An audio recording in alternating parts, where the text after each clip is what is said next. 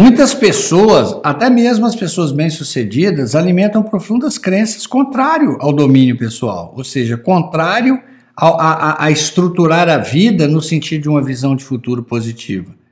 E aí a ciência foi né, fazer uma pesquisa. Como é que isso acontecia? Existem realmente duas forças da natureza humana que a ciência não sabe explicar. Existem duas crenças naturais que o homem nasce com ela que a ciência não consegue explicar o porquê, né? E, e que elas surgem.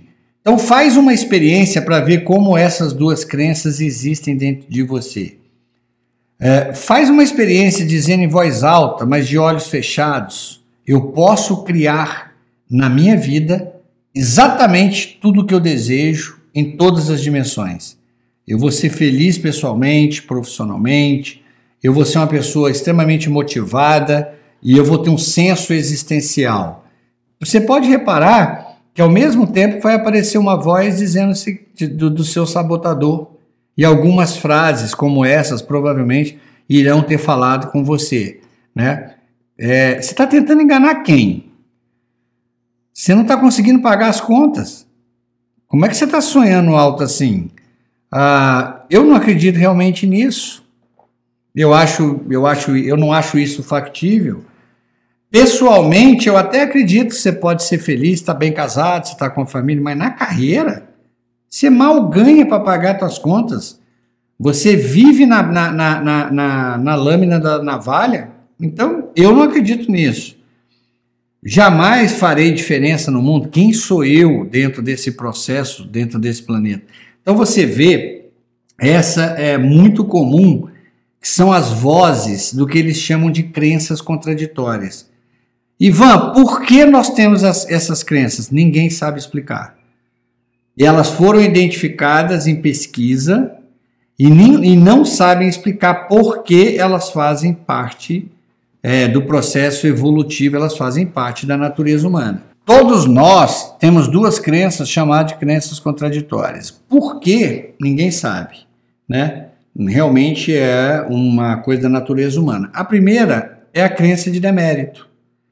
Por algum motivo, as pessoas inconscientemente acreditam que sonho são sonhos. Sonhos não são feitos para se tornarem realidade. É da natureza humana. A crença de demérito, ela surgiu em 85% das pessoas pesquisadas.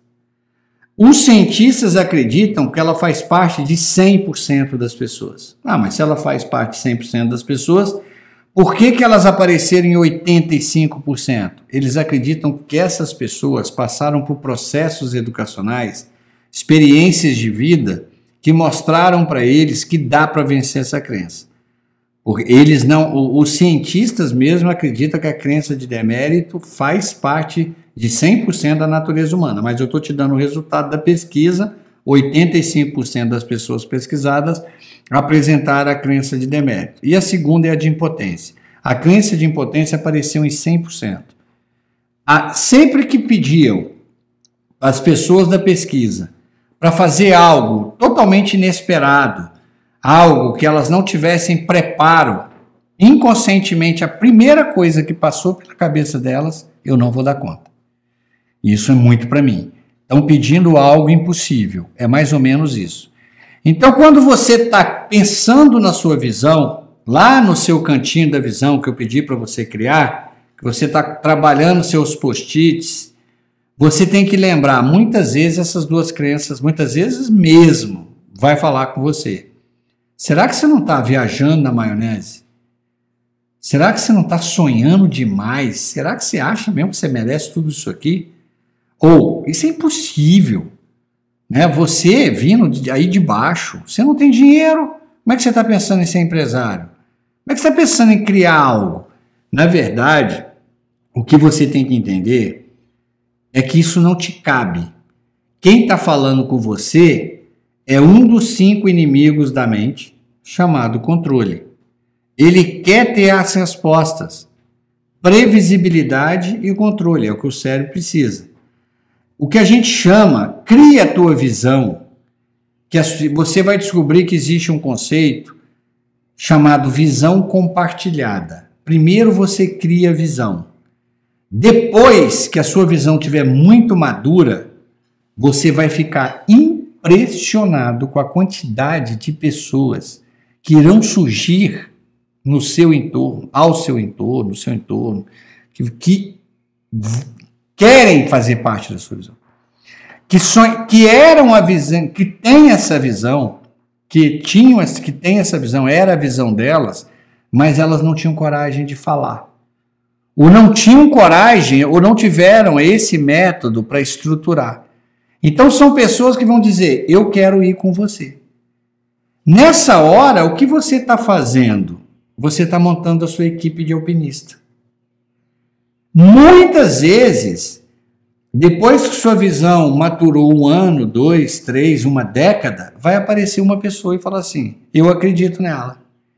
Então você agora começa a entender aqueles cinco perfis é, que a humanidade é dividido sobre algo novo.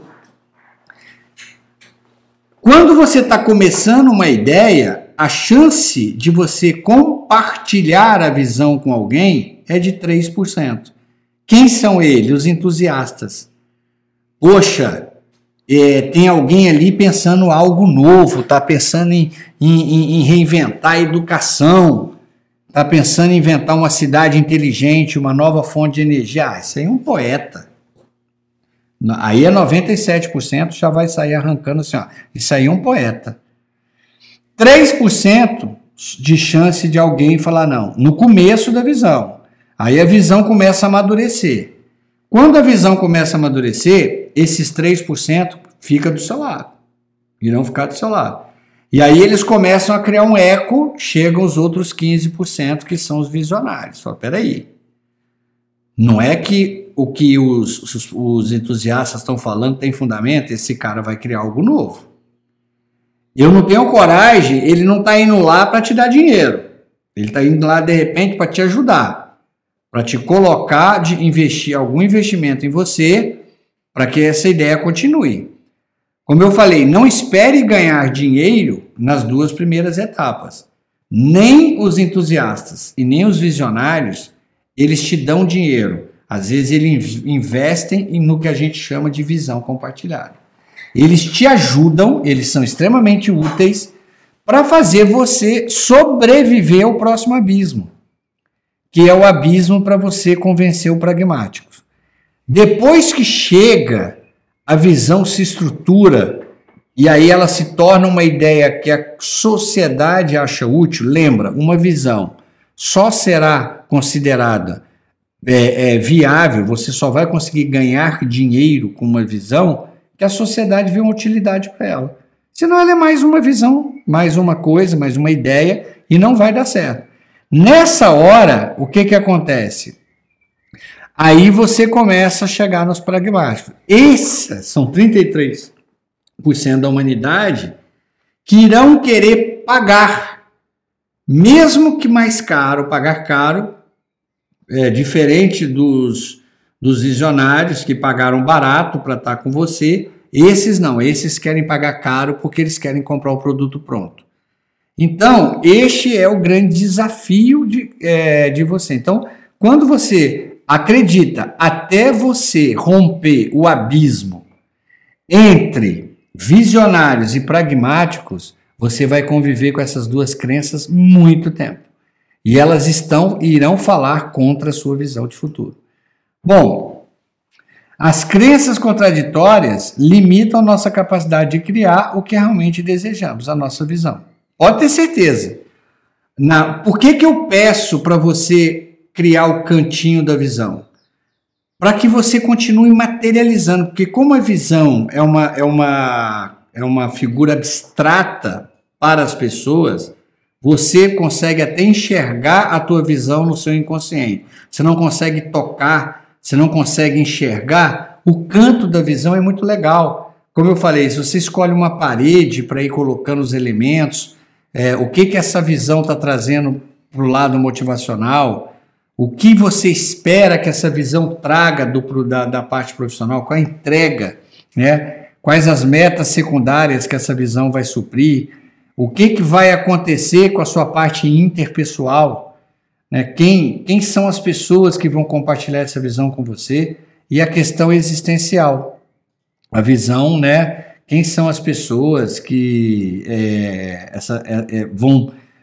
Qual sentido que essa visão vai trazer para a tua vida? Se você deixa isso solto no seu inconsciente, é muito pouco provável. Eu não vou dizer impossível, mas muito pouco provável que você consiga organizar dentro do teu cérebro essa, transformar essas ideias soltas em uma visão. Por isso que eu sugiro, crie o campo, o cantinho da visão. O cantinho da visão, ele vai estruturar, você pode fazer ele digitalmente, através de um mapa mental. Essa é a ferramenta que eu sempre sugiro para todo mundo. Organize os teus pensamentos em um mapa mental. Mapa mental é uma ferramenta que foi criada em 1972. Ela foi criada na Inglaterra por um cara chamado Tony Buzan. Você acha fácil os livros dele, no YouTube tem muita gente dando curso, tem gente que estuda para concurso, porque o mapa mental, ele obriga você a registrar só a essência da ideia. Não cabe muita informação. Ele vai te desenvolver a competência de síntese que é tirar a essência de um, de um, de um pensamento. Você não vai poder escrever lá um texto gigante dentro do mapa mental, ele não te permite. Então ele quer que não, ele fala resume, resume essa esse parágrafo numa ideia, numa frase. Então você começa a se especializar, já desenvolver uma das competências que mais vai ser demandada no século XXI, que é a competência de montar uma síntese, uma síntese poderosa. Então, se você não tem o cantinho da visão, porque o canto da visão, você pode prepará-lo primeiro para depois transformar no mapa mental. Eu, eu já fui direto ao mapa mental, porque a minha, a minha área é a área de tecnologia, e eu já tinha muita familiaridade com o mapa mental. Tem gente que não tem. Tem gente que, inclusive, não consegue montar o mapa mental se for digital. Eu conheço pessoas que trabalham mapas mentais, mas trabalham no papel. Tá, uma opção sua. Eu só estou dizendo que uma visão ela precisa se materializar. Agora lembra, no caminho, neste processo de materializar uma visão, pode ter certeza que essas duas crenças vão falar com vocês o tempo inteiro. Então eu trouxe para você um desenho e vou misturar esse desenho com a história da águia. Tem uma alguém tem uma aroeira que está ali a uns 3 metros de profundidade enterrada chamada crença de impotência ou de demérito, amarrada na sua cintura dizendo: "Você não vai", né? E você está ali no meio, a sua realidade é o lugar que você está. Tem um elástico mandando você trazer de volta. Daqui você não sai. Você esticou o elástico. Você chegou no limite que você pode ir. Quando você tem a sensação que você chegou no limite, que eu, eu, eu trabalho com outro nome, eu chamo de patamar de competência, você chegou ao seu patamar de competência. Daqui você não vai. Pode ser real, você pode realmente ter chegado no patamar de competência, você vai precisar estudar, vai precisar buscar mais conhecimento, você vai precisar conhecer novas ideias para você ir, para você seguir. E você, ao mesmo tempo, vai sentir outro elástico amarrado na sua, na sua cintura, que é a sua visão, falando: vem, o teu propósito é esse aqui. Por isso que quando o, o, o biólogo tirou a águia do galinheiro e ele colocou a águia em cima da montanha, ela ficou confusa. Por que, que a águia está olhando para um lado e para o outro? Olha aí, observe esse vídeo. Por que, que você acha que a águia olha para a direita e para a esquerda? Porque ela está escutando as duas vozes. Você já chegou, olha só, lembra do galinheiro. Lá é fechado, lá é seguro, lá tem ração no coxo, lá você tem um monte de amigos, né? várias galinhas. Nós temos um tempo, é, durante o dia, podemos passar o dia caminhando pelo, pelo terreiro da fazenda. Você vai mesmo? Você vai mesmo largar tudo isso para voar sozinha? Você nem sabe o que você vai encontrar lá em cima? Então, a visão da águia está falando: vem. E, e, e, toda essa realidade está na memória da águia, do galinheiro, da, da, da, das facilidades, né?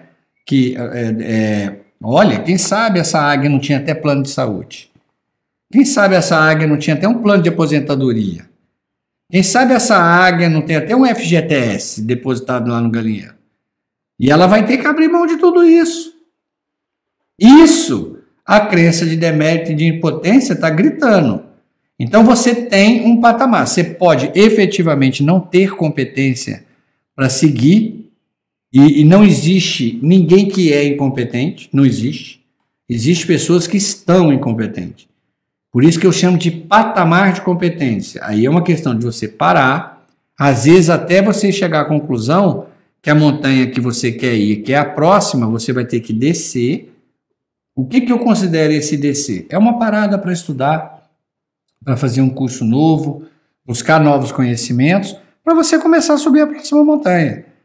Então você realmente estava. Mas lembrem, e desse desenho, gravem ele. Você é uma águia, mas você nunca vai arrebentar esse elástico. A crença de demérito e de impotência vai te puxar sempre para trás. Esse é o que a ciência chama de sabotador. Por quê? Porque faz parte da natureza humana, ninguém sabe por quê. Então, eles chamam isso do sabotador interno. O sabotador interno, que a ciência chama, ela tem nome, chama crença de demérito e crença de impotência. Você não merece ir para esse lugar que está dizendo, ter essa vida que você está querendo, e por outro lado, eu acho que você não dá conta. Então, este é o fato. Então, existe um pesquisador chamado Robert Fritz, que foi um dos maiores pesquisadores da história sobre a capacidade criativa. Ele concluiu que esse, esse fenômeno é um subproduto quase inevitável da cadeia hereditária do nosso processo educativo. Na verdade, Fritz começou a pesquisar da onde vinha esse pessimismo e esse medo. E ele percebeu, é, estudando as gerações que ele conseguia estudar anteriores, e ele encontrou, encontrava em todos. Então, na, na cabeça dele, isso é um processo da cadeia hereditária. Geralmente, alguém rompe esse elo e muda esse processo. Alguém rompe esse elo e começa a desenvolver um novo processo. Mas ele é um processo, é, ele é inevitável. Essas duas forças elas irão surgir em você. Então, Fritz identificou três estratégias que as pessoas adotam inconscientemente para aliviar o conflito estrutural.